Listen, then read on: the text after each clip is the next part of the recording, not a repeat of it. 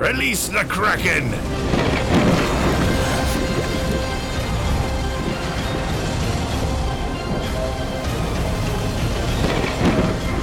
Buenas noches y sean bienvenidos a un nuevo episodio de Kraken.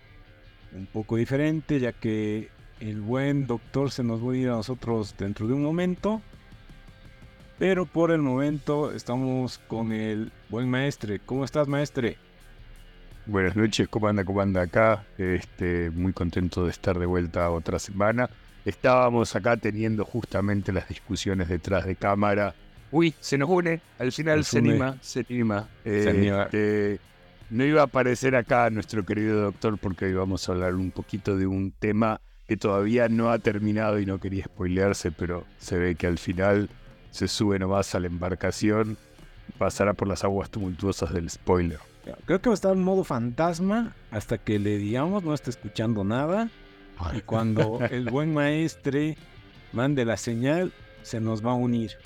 Pero Muy bien. por el momento volvimos recargados y porque renovarse es subir de nivel, haz un upgrade con la nueva lata de Martín. Con nuestra nueva skin renovada, te aseguramos que tu energía también hará un level up. Ve a probarla y anímate a tomar el sabor de siempre y la misma energía. Y con esta introducción eh, podemos hablar de lo que el buen maestre dice, ¿no? Eh, Loki, Tal que cual. es algo que, eh, a ver, eh, a muchos les ha gustado, a otros no. A mí, en lo particular, eh, me gustó mucho. A ver, tal vez quería... Sé que el buen maestre se va a explayar, así que... a ver, Pero si no han que no, visto- que no. y lo y estamos oyendo esto en diferido, les diría, tal vez adelántenlo, nos, no vamos a hablar tampoco mucho, máximo unos 15 minutitos, y ya va a pasar a la siguiente parte, pero tienen que ver, sí o sí, eh, está buena la, la serie. Para mí creo que es lo mejor que está haciendo Marvel después de eh, Infinity War.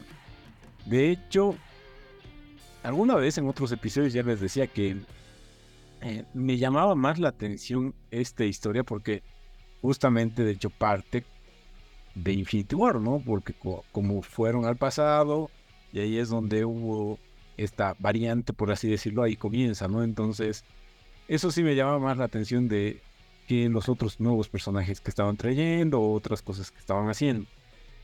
Pero, a ver, en, en resumidas, me pareció la mejor serie hasta ahorita que he hecho Marvel. De hecho, la primera temporada ya me gustaba. Y esta más, digamos, ¿no? Eh, Tom Hiddleston, para mí, se lleva. O sea, eh, un premio sí o sí tiene que recibir por su actuación. Porque Denle, sí, denle todo. porque algo, o sea, todos actúan re bien en la temporada, pero él, sobre todo en gran parte y al final, puta, se lleva así todo. Es, eh, eh, se nota que es el foco, ¿no?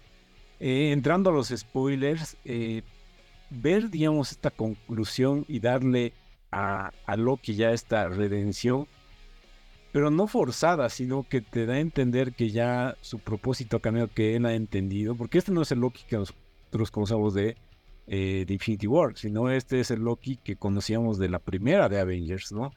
Y que él seguía con eso de voy a ser el malo de turno, jajaja, pero al llegar a TV se ha dado cuenta que esos problemas, sinceramente, son nada. O sea, bueno, en la primera temporada lo reflejan bien con esto de aquí es gemas del infinito, nos usamos de papel, o sea, no son nada, digamos, esos problemas a comparación de donde él está y de cómo ya los va a resolver ahora. No. Eh, la evolución que le han dado de esto de poder controlar el tiempo, pero que no se ha visto forzada, sino que literalmente se muestra que siglos y siglos, o sea que ya su vida le está dando para poder controlar esto, para poder llegar a ese propósito que sea el de que no se pierdan todas las otras líneas temporales y que pueda haber este, entre comillas, libre albedrío, que ya es su propósito. O sea, sí te hace sentir que ya es una persona que ha cambiado, que ha nacido como un villano, que él mismo lo acepta, que ha perdido muchas veces, pero que ahora ya tiene un propósito más grande. Y su nuevo rol que tiene, o sea, sí, sí lo siento reorgánico, o sea, que se lo ha ganado. Y por ejemplo, en esa última charla que tiene con Kang, y le dice, ah, hasta ahora no sabes parar el tiempo y dice, ¿cuántas veces crees que hemos tenido esta charla? Entonces como que se nota que ha repetido y ha repetido y ha repetido hasta lograr varias cosas. Y se dio cuenta que él tenía que, que ser el que lo arregle todo porque ha intentado de todas las maneras y todas terminaban en el mismo fin, pero él tenía que ser como entre comillas el sacrificio de él, ser el que va a renovar estas líneas que se estaban muriendo y a agarrarlas todas para que sigan viviendo hasta el final de los tiempos. Entonces, creo que le han dado un buen final. Y además, se ve tan, tanto cariño que les ha agarrado a estas personas que sí se refleja en, el episodio. O sea, eh, sí se nota mejor que, por ejemplo, con Thor, que en teoría es hermano, yo no notaba nada de esta empatía, digamos cambio, con estos personajes de la TVA sí se nota que tal vez ha vivido aventuras que en otro lado no. Por último, especulaciones de que él volverá, no volverá al papel. De hecho, ya dio una entrevista y como quedaba de entrever que ya murió tres veces y lo siguen llamando. Entonces, obviamente que tal vez una variante, qué sé yo, pero este Loki que conocemos que terminó siendo este dios que en realidad se lo merece, eh, creo que ya no lo vamos a ver. Y quién sabe, tal vez algún cambio, otra cosa. O tipo What If, ¿no? Dando su, su voz en, haciendo algo. Pero a mí me encantó. O sea, y, y, toda la trama que nos han hecho con seis capítulos creo que ha sido perfecto. A veces tratan de hacerlo 10 o 8 como para alargar, pero creo que hasta en eso se han tomado la libertad de que no hay más. Y lo bueno, que igual eso me ha encantado, es que no hubo como siempre la escena postcrédito o Loki volverá en... listo, ahí acabó. Ya como que no se están arriesgando a... Te voy a seguir vendiendo algo que ni sé qué va a pasar, digamos. Entonces con esto como que dan una conclusión al personaje, pero una conclusión digna, como debería ser, digamos. Ahora sí vas, tú, ¿a ti qué te ha parecido? Eh, no, definitivamente completamente de acuerdo con vos. Creo que en los últimos años eh, es, lo mejor que ha sacado Marvel. No es mucho decir del lado de las películas. Del lado de las series es, es creo que indiscutidamente eh, la mejor que ha sacado Marvel desde que hizo la incursión en la pantalla chica.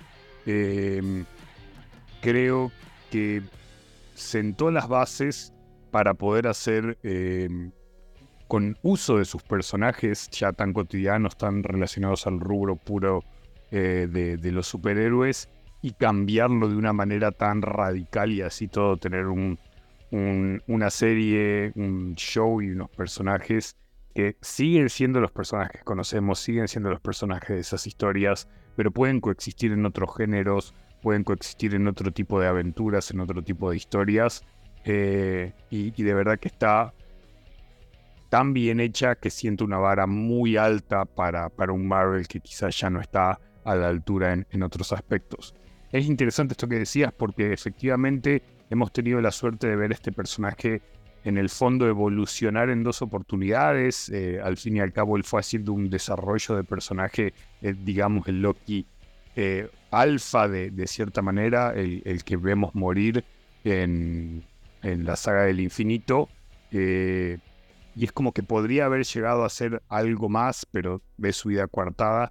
Y de acá es tan interesante eso de haber podido disfrutar de vuelta desde el principio este tipo que, que realmente tenía un montón de taras, un montón de traumas y tener un viaje tan orgánico hasta, convertirse realmente eh, en, en, un dios hecho y derecho y, en alguien que termina siendo em, el sacrificio máximo el, darse cuenta de que hay esta gente importante para él o hay este propósito glorioso, como bien decía él, que va muchísimo más eh, allá de él y que en realidad lo que te pide es sacrificar todo para, para alcanzarlo.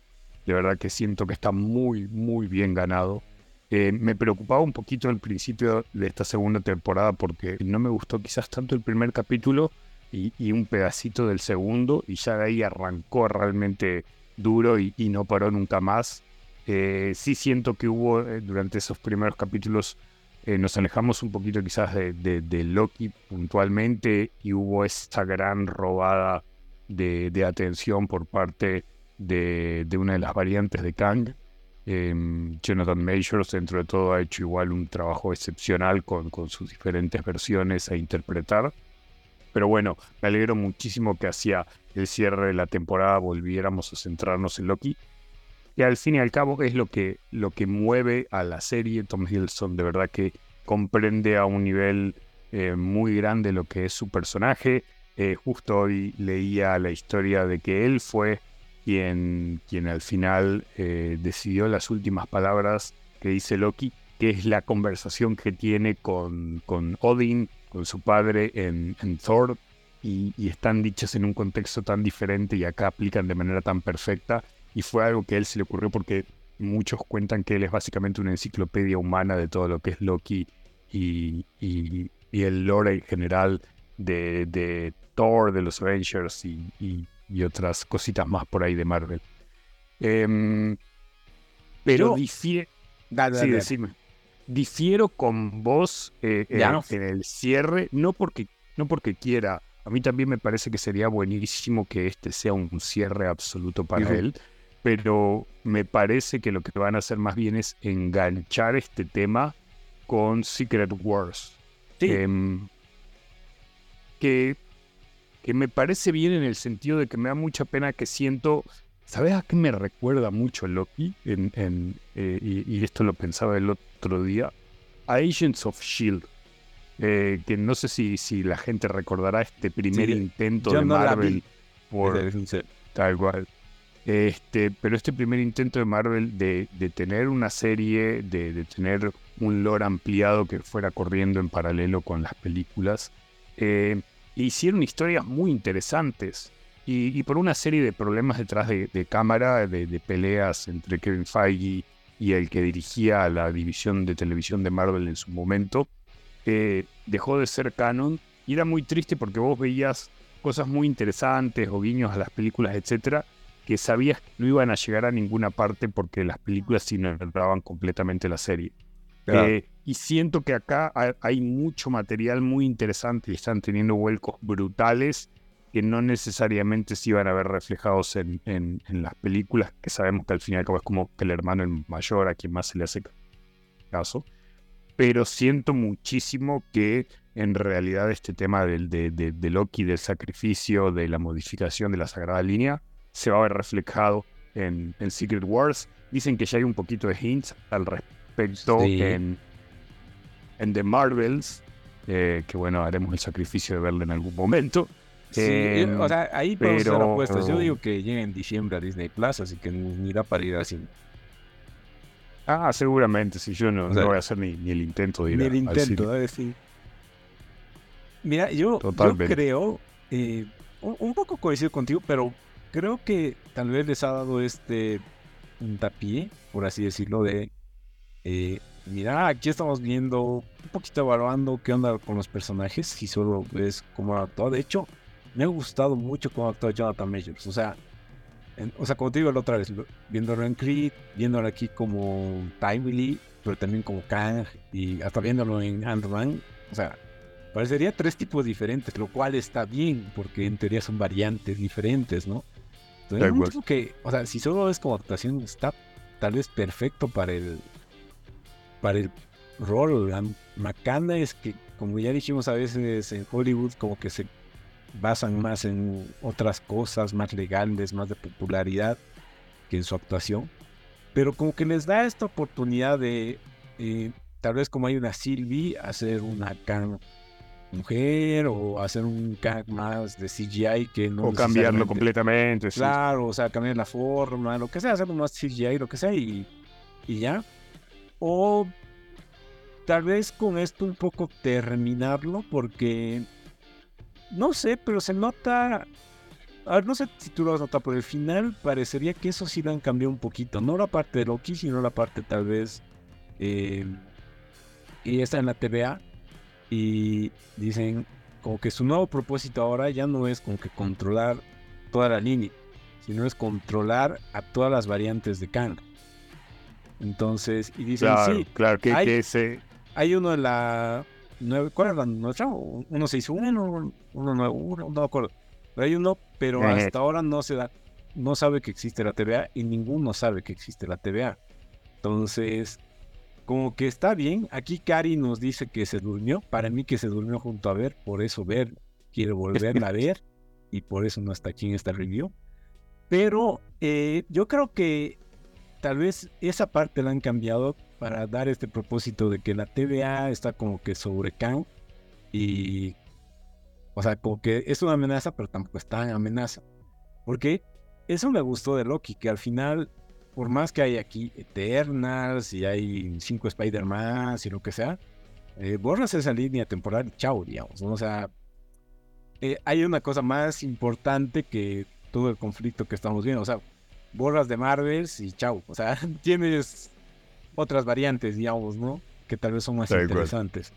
Pero eh, para mí, como te digo, va a ser este puntapié para que puedan eh, ver qué hacen con Jonathan Majors o tal vez decir, no, mira, hasta aquí llegó el tema de Kang porque Loki ahora lo está controlando. Porque yo veo difícil que Loki suelte, por así decirlo, las líneas temporales o cómo le harán para que pueda hacer algo más, digamos, como dices en, en Secret Invasion, en Secret War o lo que sea. Porque lo que entendía es que algunos decían va a ser como el nuevo Nick Fury y él va a ir como que en un tema multiversal a, agarrar a lo mejorcito de cada, de cada universo para venir a, enfrentar a una amenaza más grande, digamos, ¿no? O sea, lo que dicen es al Spider-Man de Tobey Maguire, digamos, a los Cuatro Fantásticos algún hito, y así de a Venom, digamos, no sé, ahí te dejabas uno de cada lado y armas algo. Yo no sé cómo vaya, tal vez donde creo, aunque algunos no tienen mucha fe, pero yo creo que ahí va a tener eh, una explicación es en Deadpool, cómo van a manejar este tema de multiversos. Porque en Doctor Strange lo han hecho pésimo, aquí lo han hecho bien, pero yo creo que la que va a ser definitiva de cómo lo van a manejar es en Deadpool, porque el otro día ya entrando en estos foros que ya hablaban muy así de, todo, decían que hay una diferencia y tenía mucha potencia entre líneas temporales y multiversos. O sea que hay varios multiversos. Totalmente. Y cada multiverso tiene sus líneas temporales. Tal cual, creo, creo que ahí hay, hay un tema em, que, también me parece, por lo menos de momento hasta ahora, pasa un poquito de, de, Marvel de, de tenerlo planeado. Como tienen tantos equipos haciendo todo en paralelo, ha habido un desfase entre lo que son estos conceptos que estaban manejando, que uno manejaba el multiverso, otro manejaba la línea de, tiempo y que se han ido alejando estos conceptos porque efectivamente no son la misma cosa. Eh, creo que ha sido más accidental que, planeado, capaz me equivoco, obviamente lo vamos a, ver en algún momento, pero como decís, eh, si nos ponemos a pensar de cierta manera los conceptos que nos presentaron en, Doctor Strange Multiverse of, Madness no es propiamente lo que vimos en Loki. Y en Loki siento que tiene em, coherencia, no porque estamos hablando de, hipotéticos, pero, pero sí tiene una manera mucho más interesante de, de mostrar este tema de lo que se nos presentó en las películas. Así que bueno, esperemos que sepan tomar lo mejor o lo más interesante de cada uno y nos den algo coherente moviéndonos hacia adelante, si es que Lamentablemente, o no sé si es lamentable o no, lo que viene y lo que de hecho ya salió el póster y todos están hypeados es What If. Pero What If, yo lo que entendía en la primera, y ahí decían, a veces dice las líneas temporales, a veces dice los multiversos. Tal cual, ellos mismos hasta ahorita se están eh, como que poniendo bien.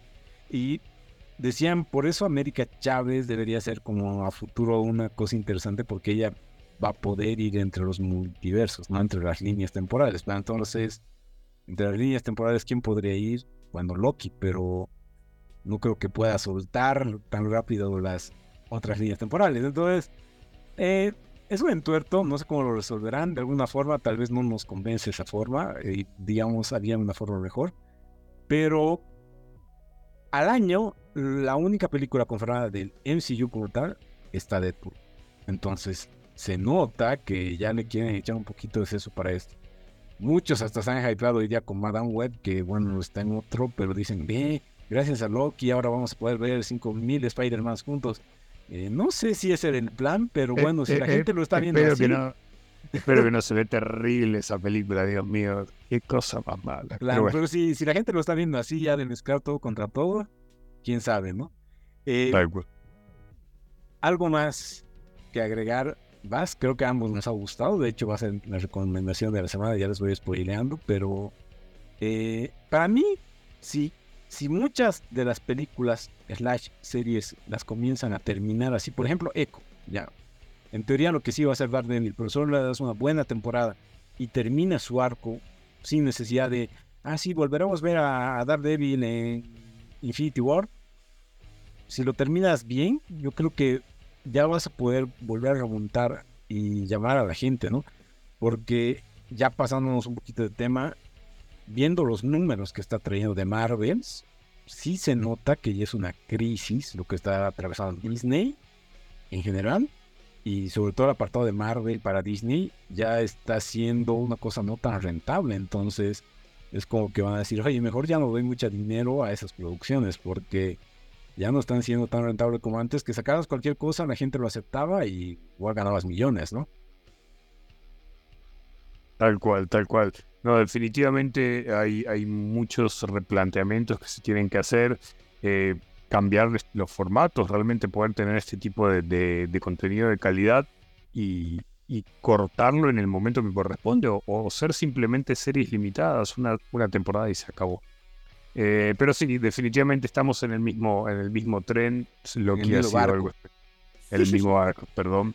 Eh, lo que ha sido algo espectacular ha sido realmente años de años de, construir un personaje este, que ha sido mucho más desarrollado que la mayoría de nuestros héroes y es un villano que se ha ganado realmente eh, no solo el cariño de los seguidores, sino que también su arco de redención.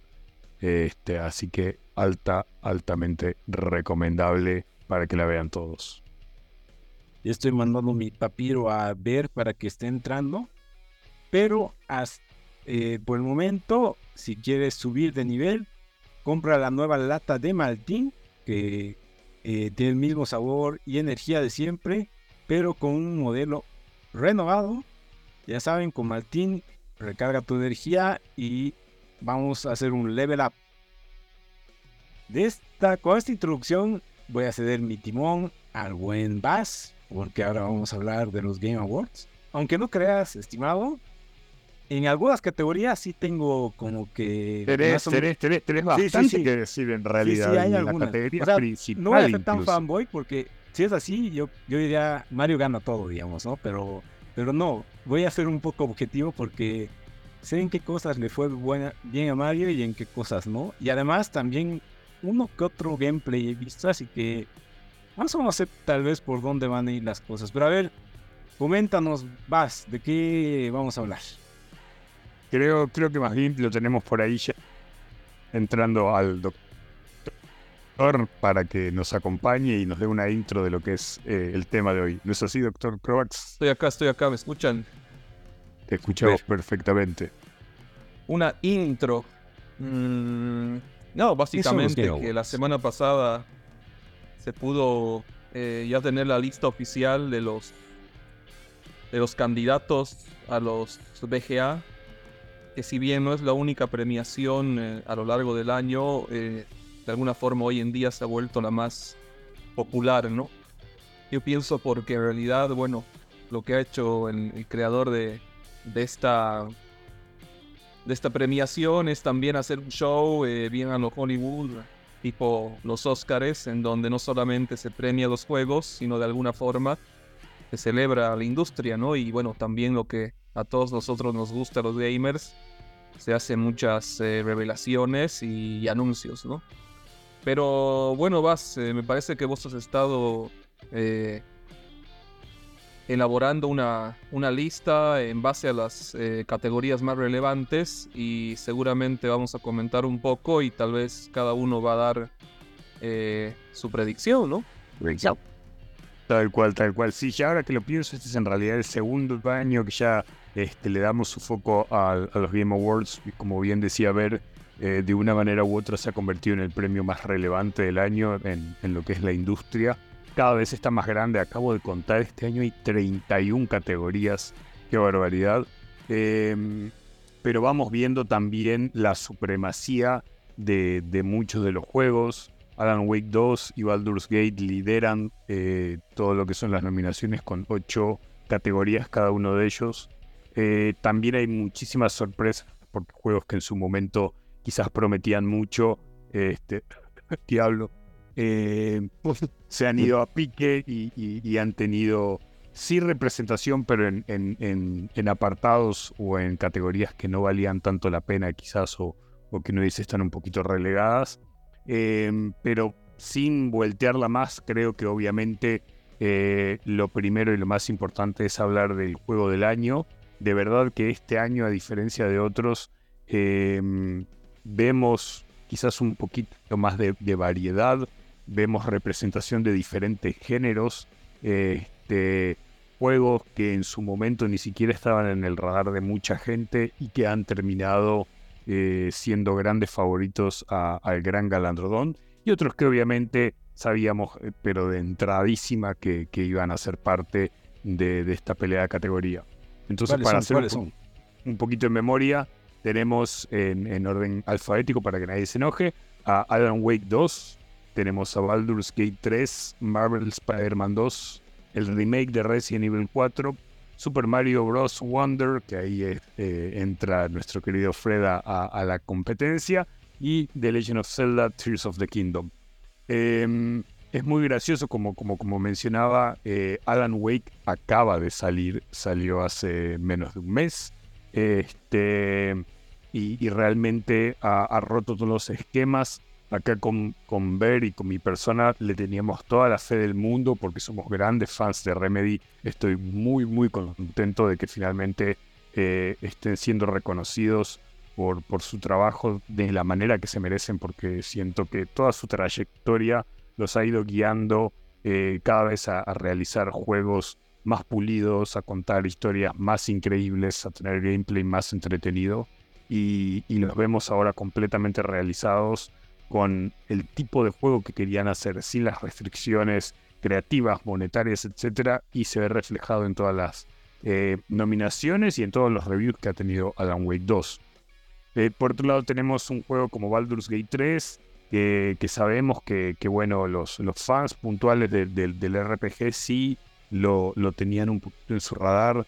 Recordemos que está hecho por un estudio que, entre comillas, se puede llamar independiente eh, y de la nada vino realmente a, romper esquemas, tumbó sin ningún problema a Diablo 4, que era algo que venía con, con tanto marketing, con tanto peso como tiene Blizzard por detrás, y Baldur's Gate le enseñó realmente, callate papito, acá el rey del RPG soy yo.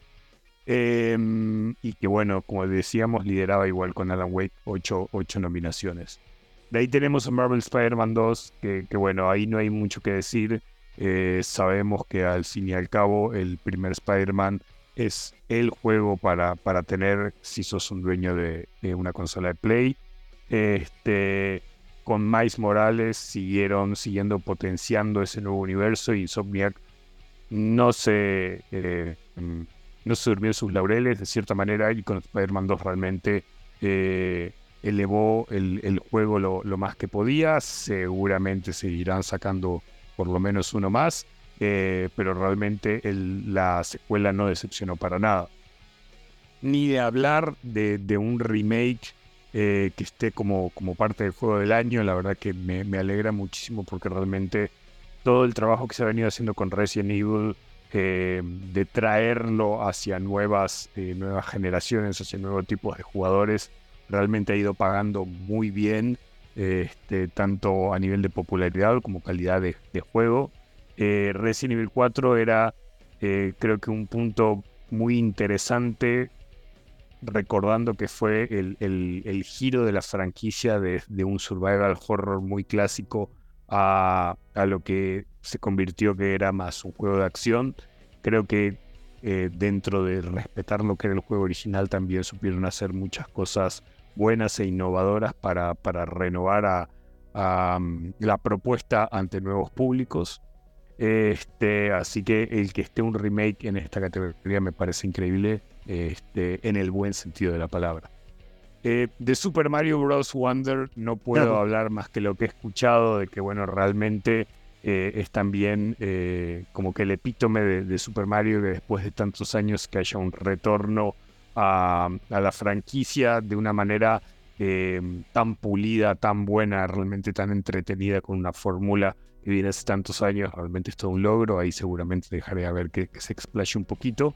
Y lo propio tanto a ver como Fred la cuestión de The Legend of Zelda, Tears of the Kingdom, que se fue ganando durante tantos años y me acuerdo que hablábamos y nos burlábamos de la cuestión de que era el juego más esperado como que durante tres Game Awards, finalmente que culmine como categoría Juego del Año, nos sorprende eh, y más habiendo sido eh, la secuela que fue con, con realmente tantas características innovadoras, con, con la posibilidad de de ir más allá de, lo que uno esperaba de un juego como este y, sorprender a muchos, eh, igual de maneras muy gratas. Creo que va a estar muy peleado de verdad eh, este tema. En lo personal, más allá de, si pienso o no que realmente tiene la oportunidad de ganarlo, que creería que sí. Mi, mi, nominación se va a ir por Alan Wake 2, porque como ya he dicho de miles maneras, soy súper, súper fan. Este, y creo que también está perfilado en muchas otras categorías que eh, en conjunto terminan de una manera u otra dictando juegos del año. Recordemos que están con mejor dirección de juego, tiene mejor narrativa, que es lo que digo, tiene una, historia increíble, tiene dirección de arte, tiene banda sonora, diseño de audio, este, son todas esas, ese, esas juntas, ese conglomerado de cosas em, que terminan decidiendo realmente más allá de, de, un award único, digamos, el que realmente a nivel general, claro, a nivel general, como que eso es un, gran juego. Me, me, llama la atención, y ahí seguramente Ver podrá comentar que, por ejemplo, en mejor actuación, eh, si bien está nominado, no nos estamos yendo por el prota, sino más bien por la nueva, una de los nuevos personajes que entra en, en la mitología. Eso me llamó muchísimo la atención. Eh, pero también de manera satisfactoria. No siempre necesariamente eh, lo más destacado termina siendo el protagonista, y a veces son todos esos eh, personajes, entre comillas, secundarios o de apoyo, o incluso en la periferia, son los que realmente se roban el show. Pero creo que, que en, en, general, y empezando por ahí, porque seguramente después ahí vamos a tener un punteo de algunas cosas interesantes de otras categorías o de otros nominados, ya de por sí da muchísimo que hablar eh, los seleccionados al juego del año. Cedo la palabra. Dale ver.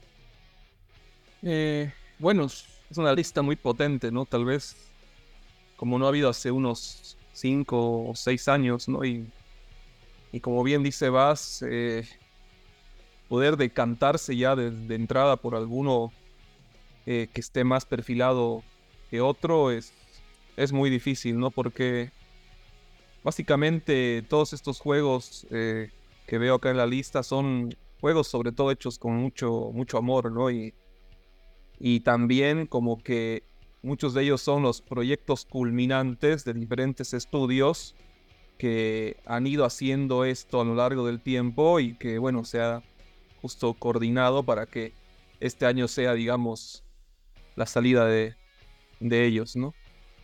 como dice Bass, bueno, por un lado Alan Wake 2, que, que realmente mm, la obra maestra de Remedy. Eh, por otro lado, Baldur's Gate 3, que para mí es como lo que fue el del Ring en el año que salió, el juego que por ahí nadie lo tenía ahí en su radar y que era muy de nicho y que ha hecho que gente que, no está acostumbrada a jugar este tipo de juegos se lance a jugarlo y quede completamente con la cabeza explotada. Además que el grado de profundidad y de posibilidades es inmenso.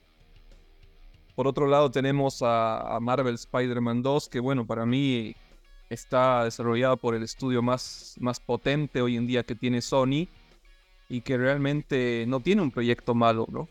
Y si nosotros podemos reducir a pensar que mucha de la fórmula de éxito de, la PlayStation son juegos single player, este es una demostración de eso, ¿no? En el lado de Capcom, bueno, eh, su, gran caballito de guerra de los últimos tiempos son estos remakes de los Resident Evils y cada uno le sale mejor que el otro, ¿no? Y, y realmente este Re- Resident Evil 4, que fue remasterizado un montón de veces, porteado un montón de veces, creo que más de 10 veces, eh, en este remake eh, se luce, ¿no? Se luce con todo su esplendor.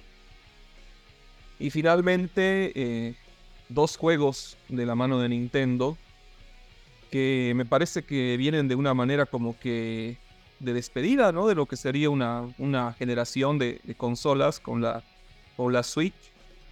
Y que si bien uno tiene un scope o un, perfil mucho más amplio que se- sería el Legend of Zelda y que es obviamente una secuela, eh, y el otro es un juego más eh, anclado a lo que era, digamos, la parte antigua de Nintendo o la parte nostálgica. Ambos eh, tienen mucha, mucha potencia. Yo pienso que el ganador de estos juegos, honestamente, va a ser el Baldur's Gate 3. No sé por qué, o sea, siento que es la combinación perfecta entre profundidad de, de juego, entre em, la comunidad que lo respalda y en cuanto a también ese, ese condimento de hacer que gente que no, no está familiarizado con un tipo de juego eh, pueda acercarse, ¿no? ¿Es el que ha En- recomendado hace unas semanas? Mm, Le recomendé hace mucho tiempo, si no me equivoco, sí. Pero sí, es un juego muy amplio y que hace sobre todo mucho honor a lo que es el juego de rol de, de lápiz y papel, ¿no? Entonces, Exacto.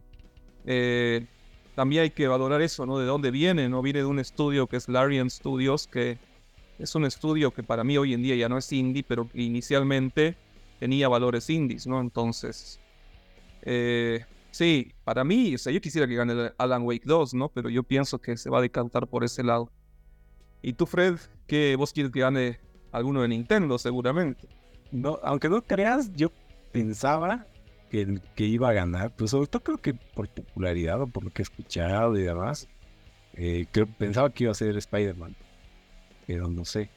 Eh, con lo que están Eh. diciendo, tal vez pensaría más que, que Alan Wake, pero en lo particular yo quisiera más que Mario eh, de Zelda, pero mm, creo que no ha tenido como el, como el juego Que previo. tiene lo suyo, a ver, al fin y al cabo creo que, eh, que, que la cuestión de, de- de- de la jugabilidad, las nuevas opciones que presentó con esta cuestión de la construcción, hemos visto meses de meses la creatividad de la gente para, para operar los sistemas y crear nuevas cosas, es muy destacada. Eh, es, es algo en particular eh, que versus los otros juegos que más que nada han mejorado dinámicas que ya habían, se habían implementado previamente o que podemos decir que son, entre comillas, tradicionales.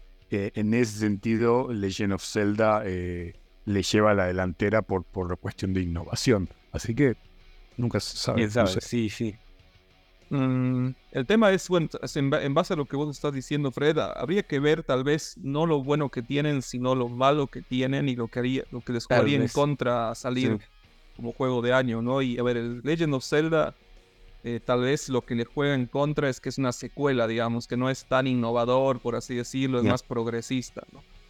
El Super Mario Bros. mm, tal vez lo que podrían decir es que, bueno, es muy lindo, es estéticamente hermoso, Pero- probablemente se juega muy bien, pero no deja de ser un Super Mario Bros. 2D, digamos. ¿no? Exacto. Resident Evil 4 podrían decir que no es un juego original en el sentido Es que es un un remake. Y Claro. en su momento se debería haberlo premiado como se lo ha premiado, obviamente, en ese momento cuando salió la primera versión.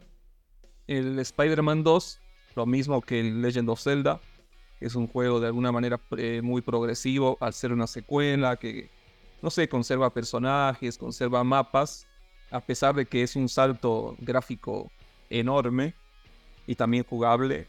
Y el Alan Wake 2, para mí, todavía es muy de nicho. O sea, siento que con este juego, Mm. obviamente, Remedy va, va a saltar con todo, digamos, a, a lo que es, digamos, los estudios eh, Grandes. Tier 1, digamos, ¿no? Que, son bien reconocibles.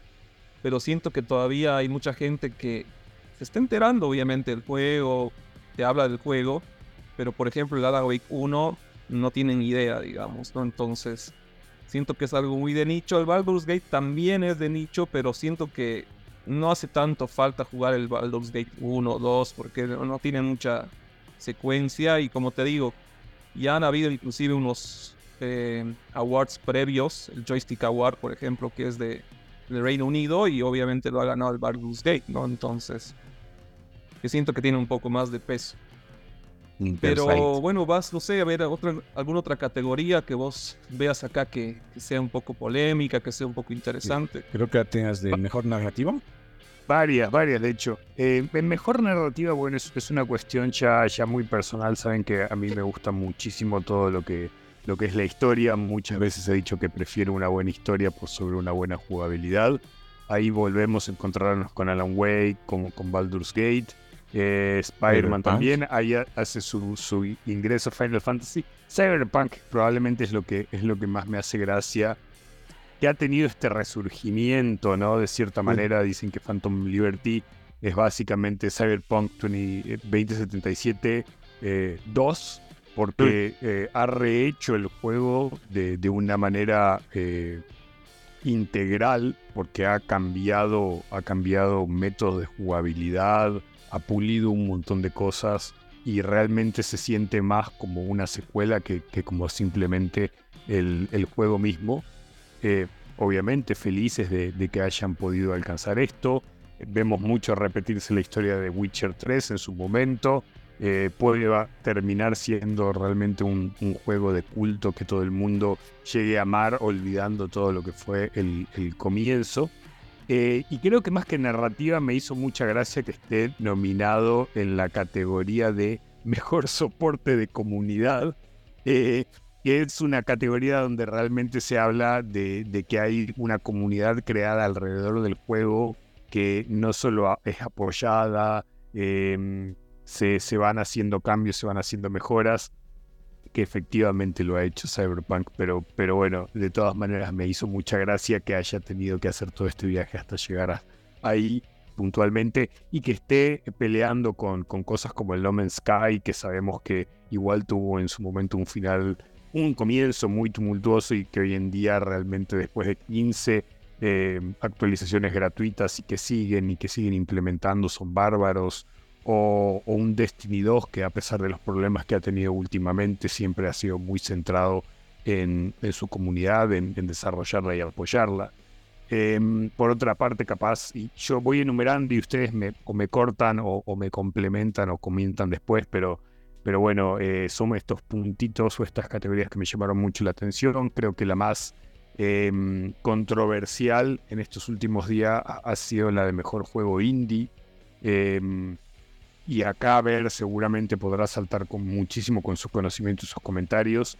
es como que pide a llamar eh, a, la gente y realmente hacer un replanteo de lo que es un indie versus un independent, etcétera, porque uno de los juegos, Dave the Diver, eh, que efectivamente tiene un, look and feel completamente indie, en realidad está hecho por Nexon, que es una mega hiper recontra corporación.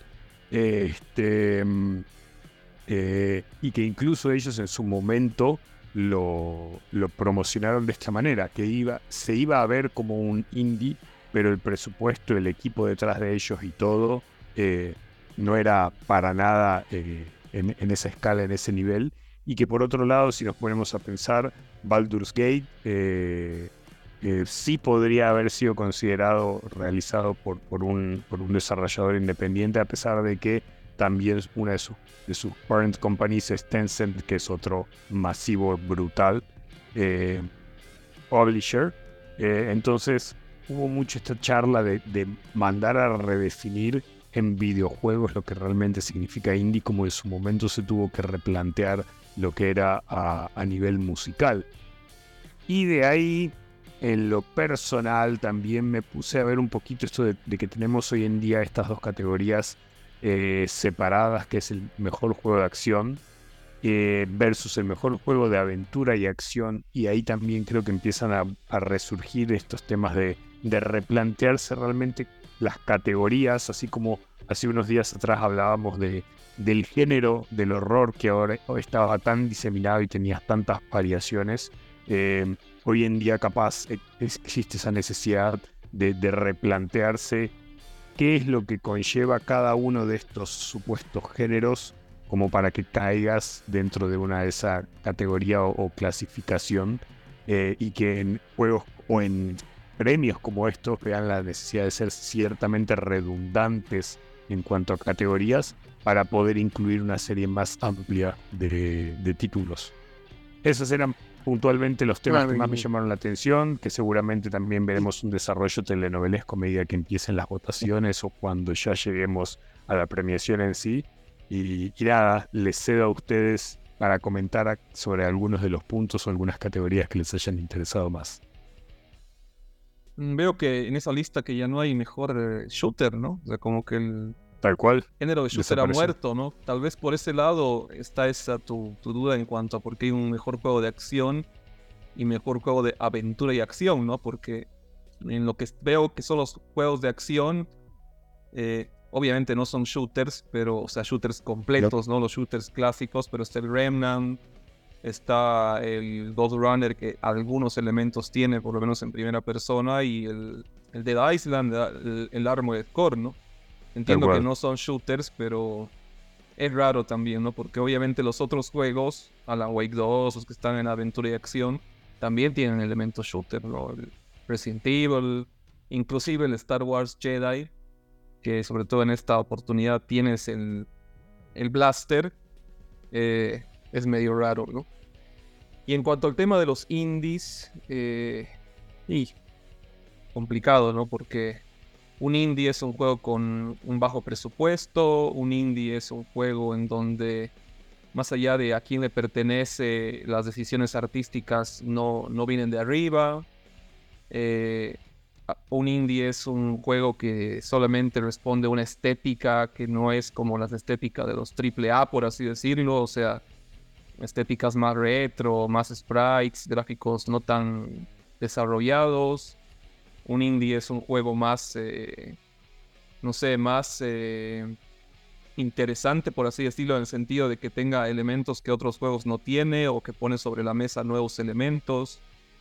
Y no sé, ¿no? Porque en esta lista que vos, que vos mencionas, eh, sirve un poco de todo, ¿no? Y como bien tú dices, el Baldur's Gate obviamente que tiene raíces indies, pero la profundidad que si fuéramos a eso, ¿no? A simplemente una profundidad, su profundidad es mucho más amplia que un cyberpunk inclusive, ¿no? Entonces, es interesante. No sé vos, Fred, qué opinas en relación a esto.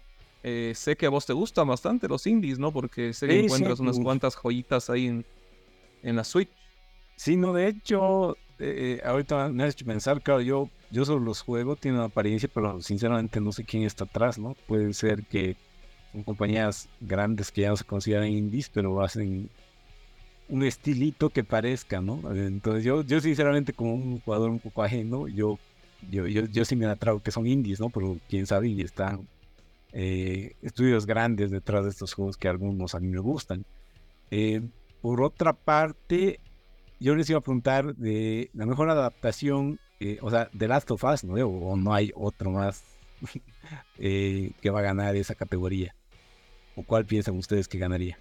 Mira, mira, efectivamente Last of Us seguramente va a ser el gran favorito. Es, es una categoría que recordemos que recién se agregó el año pasado, cuando comenzamos a ver un, montón de contenido eh, adaptado de videojuegos y, no está, o sea, tiene, tiene competencia quizás no, no muy directa, pero Castlevania Nocturne eh, realmente es, una animación excepcional. Viene ya de, varias temporadas previas de, Castlevania en Netflix que la, la, parten. Quizás no sea de conocimiento tan general, pero es muy buena. Em, pero ¿cuál, es tu, super... ¿cuál, piensas que hay? Ah, no, Last of o sea, no, la, no la volteo mucho, digamos, ¿no? Gran Turismo todavía no he visto. Eh, está tu doble de acción. Ahí está, puede ser, digamos, este, pero hubo gente a la que, a la que le, gustó. Twisted Metal, al fin y al cabo, al principio fue como que media odiada y después cuando ya estuvo toda la temporada, la gente la, calificó de algo que más bien era súper genial, súper interesante, que esto y lo otro. Algo diferente. Y, y Super Mario de verdad que no puedo opinar porque hasta el día de hoy no, no la he visto, pero no nos olvidemos que es está en el top 5 de, de- de las películas de mayor Sí. recaudación este año y que a nivel crítica la gente verdaderamente eh, la, la amó en Sí, sí. general, si bien tiene sus detractores. Entonces, si hablamos de calidad, obviamente creo que nadie está a la par de Last of Us. Eh, ha sido una de las adaptaciones más, eh, más fieles y al mismo tiempo con, con mayor autodesarrollo de, de lo que es el género. Creo que si hay alguien que ha roto absolutamente la maldición de, de las adaptaciones de juegos de video ha sido The Last of Us. Eh, pero diría que por ahí le sigue, por lo, por lo menos Castlevania está, está muy, muy cerca de, de lo que es eh, una buena adaptación. Y ver, igual, The Last of Us pero es Y Twisted sí, Metal, para no mí The. Last of Us está Es- bastantes peldaños por encima. Twisted Metal, a pesar de que Bass, creo que Bass fue, ¿no? El que dijo que estaba muy buena. Eh, por el, porque el preview que he visto en ese, Sí. en ese evento de Sony, creo, me Ujú, hizo sí. ganas de no, no, ni siquiera ver el trailer, ¿no? Entonces, A mí me ha dado ganas de ver, pero hasta ahorita la, la tengo en la lista, pero no la Eh, vi. es una de esas cosas que la vas a ver eventualmente, pero definitivamente sí. no es No tu por prioridad. Sí, sí, sí. No, después algo que me llamó la atención es que dos latinoamericanos están en streamer del año, del argentino Spring, que ahí crack en Minecraft. Y, pero yo creo, y tal vez él gane la categoría que es Quackity, porque Quackity ya tenido una comunidad angloparlante gigante, o sea, de los youtubers más conocidos en la comunidad. Y se animó a hacer streamers, eh, streamers en español y ya tiene otra comunidad en español y con su QSNP ya se fue más allá a juntar a la comunidad portuguesa, a la comunidad francesa y ahora ya no sé con otras comunidades más, entonces algo más global ha hecho, que es algo diferente que no muchos creo que han logrado de tener dos comunidades de diferentes idiomas juntas, porque por lo general, por lo menos eh, si consumen, si consumes eh, streamers angloparlantes, como que son muy diferentes las cosas que hacen con lo de español, entonces como que es un, un streamer o un youtuber, un creador de contenido, como quiere decir, diferente, que ha podido lograr algo más grande. No sé si están muy enterados de eso, pero bueno, e- eso les quería agregar porque me ha parecido interesante que haya dos latinoamericanos ya en, en esta categoría que yo por lo que escucho de ustedes es como, para mí parecen los Oscars de los videojuegos, es como que el- tal vez el premio más conocido de los videojuegos o que el que hasta a veces tiene más relevancia más allá de solo el entorno de los videojuegos, que se escuche un poco más, más allá. Pero no sé algo más que quieres agregar, ver. No, no, no, es muy válido lo que, lo que tú dices, ¿no? O sea, primero está la parte de los juegos y, los desarrolladores y las historias y todo, y después viene también el otro lado, ¿no? Que es ese lado que también nos, nos involucra, que es todo el tema de esports, el tema de, las, eh, los atletas, el tema de las eh, conferencias, el tema de las competencias y también obviamente los creadores de contenido, ¿no? Siempre va a estar bueno que, que haya representación latinoamericana eh, o por lo menos hispanoamericana y bien, ¿no? La verdad me, me llama la atención y me gusta porque, bueno, los otros siempre son titanes, ¿no? De, del streaming o, o del contenido, ¿no? Entonces, está bueno ponerse ahí la, la cota de malla e ir a tirarse contra los Goliaths. Y no solo eso, creo que, que una cosa muy, muy destacable y muy interesante puntualmente de este tipo de categorías es que salvo algo como mejor juego de esports que sabemos que, que es muy poco variable, en lo que respecta a mejor equipo, mejor jugador, creadores de contenido, eh, coach de, esports, realmente ha ido todos estos años variando un montón porque al fin y al cabo eh, es, eh, es, es un ambiente muy competitivo y, realmente quizás las carreras son bastante más fugaces. eh, y a pesar de que todavía siempre tenemos a alguno de esas grandes estrellas que siguen reinando eh, durante un par de años, en realidad vemos por temporada surgir una, una gran estrella y a la siguiente ya fue, ya desapareció. Este, eso, eso la verdad siempre me llamó muchísimo la atención. Puntualmente es algo que vemos acá. En todas estas categorías que acabo de, de enumerar, no vemos repetida gente de años anteriores. Este, Quién sabe el año Arwis, pero no sería el mejor jugador. La verdad que está, ahí está, ya que estamos hablando de, de, de, realmente representación latina, con esta, esta noticia que salió reciente que Whisper ahora pasa a, a formar parte de, del roster de OG, que es un emblematiquísimo eh, equipo de, de, de, lo que es el... Ay, perdón, me borré. Del LOL. Este pase a, formar parte de, No, perdón, del LOL no, me va a matar Nacho, de Dota, de Dota. Este, mm, realmente que, haya creado una trayectoria tal para llegar a, la cima de, equipos que realmente son considerados súper legendarios y una cosa que nos decían es que ahora entra a un nivel competitivo muy, muy mucho más fuerte que es el europeo. Eh, me parece mencionándolo en digamos, fútbol, que es algo que la mayoría conoce, es como si se hubiera ido a un equipo de Europa. Algo es como si hubiera entrado al Barça, más o menos, una cosa así. O sea, es, es, realmente son palabras mayorcísimas, mayorcísimas. Así que eh, es algo muy destacado y me alegro muchísimo y espero que simplemente eh, sea el comienzo de, lo que vemos, de lo que podamos llegar a aspirar y que el día de mañana todas estas categorías estén mucho más llenas de, em, de streamers, de creadores de contenido, de jugadores, ¿por qué no también de desarrolladores eh, latinos? Porque sabemos que el talento al fin y al cabo está, solo que hay veces que cuesta un poquito descubrirlo.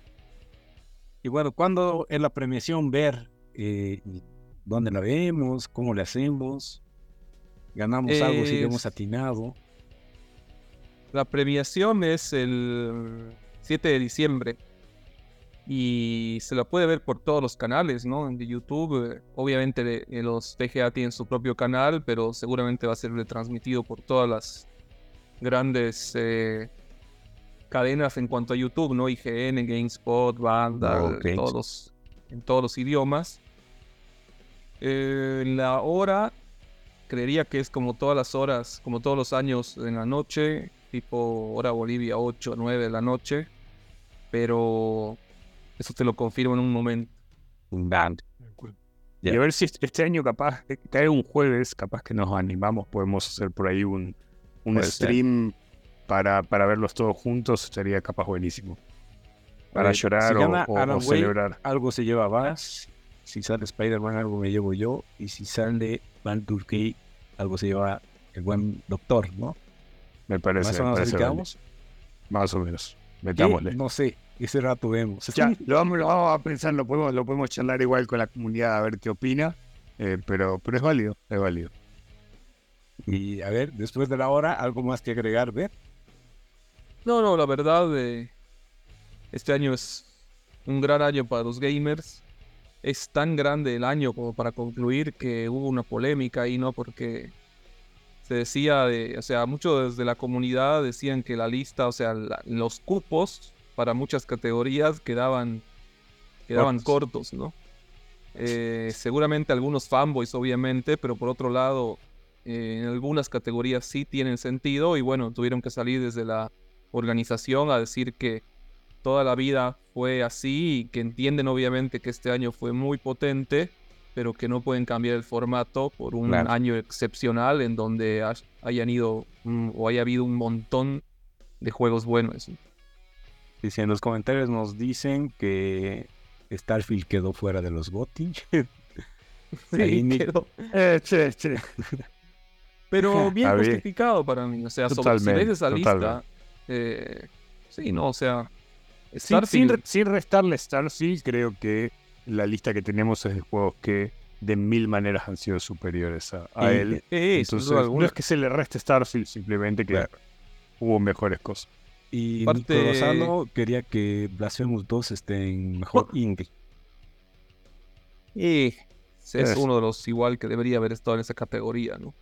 El tema de Starfield eh, para mí es como de alguna forma el Cyberpunk, ¿no? No porque haya salido roto, sino porque son de esos juegos que necesitan madurar varios años, ¿no? Y quién sabe en unos, no sé, cinco años haga una gran expansión, no sé qué, y aparezca nominada su expansión, ¿no? Porque ahora, como veo, es válido, entonces, nada raro. Justo de eso se queja Nico y dice, dejen de poner remakes como God. Pero bueno. Tranqui Nico, es un poco hater hoy día. Ya lo vamos a invitar seguramente para que ventile y descargue sus frustraciones.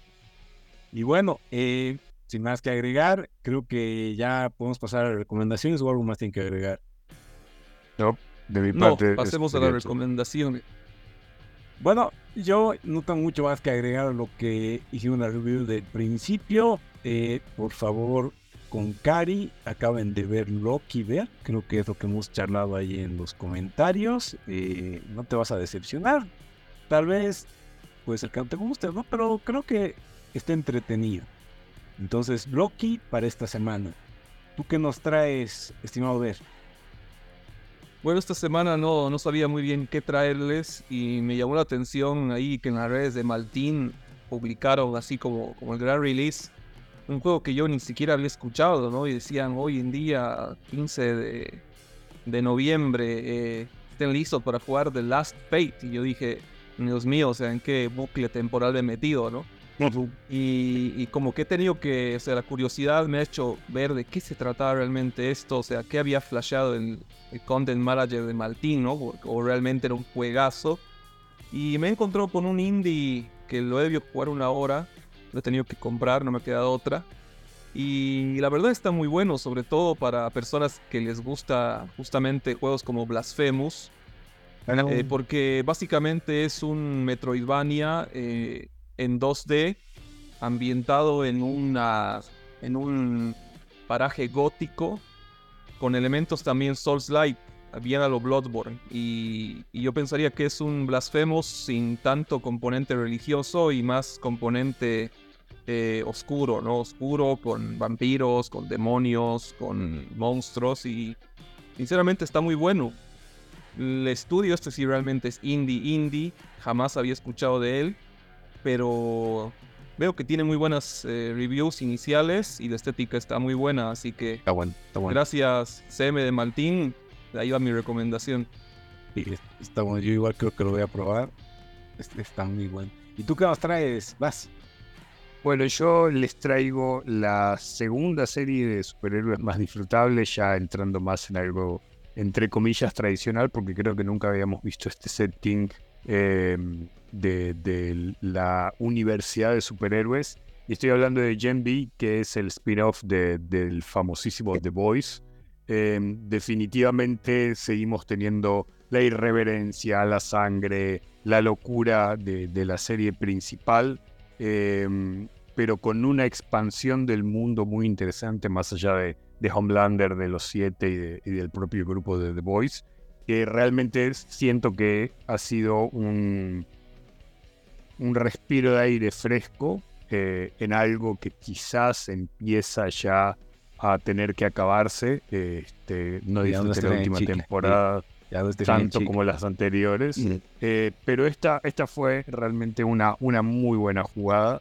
Este, tiene personajes muy interesantes, como les digo, poderes nuevos eh, y al mismo tiempo sí ha expandido de manera muy, muy importante el universo y lo que va a ser la siguiente temporada de The Voice. Así que les guste o no, si van a querer entrar sabiendo de qué carajo están hablando eh, en la nueva temporada, es realmente eh, una binge obligatoria. Gen B en Prime Video.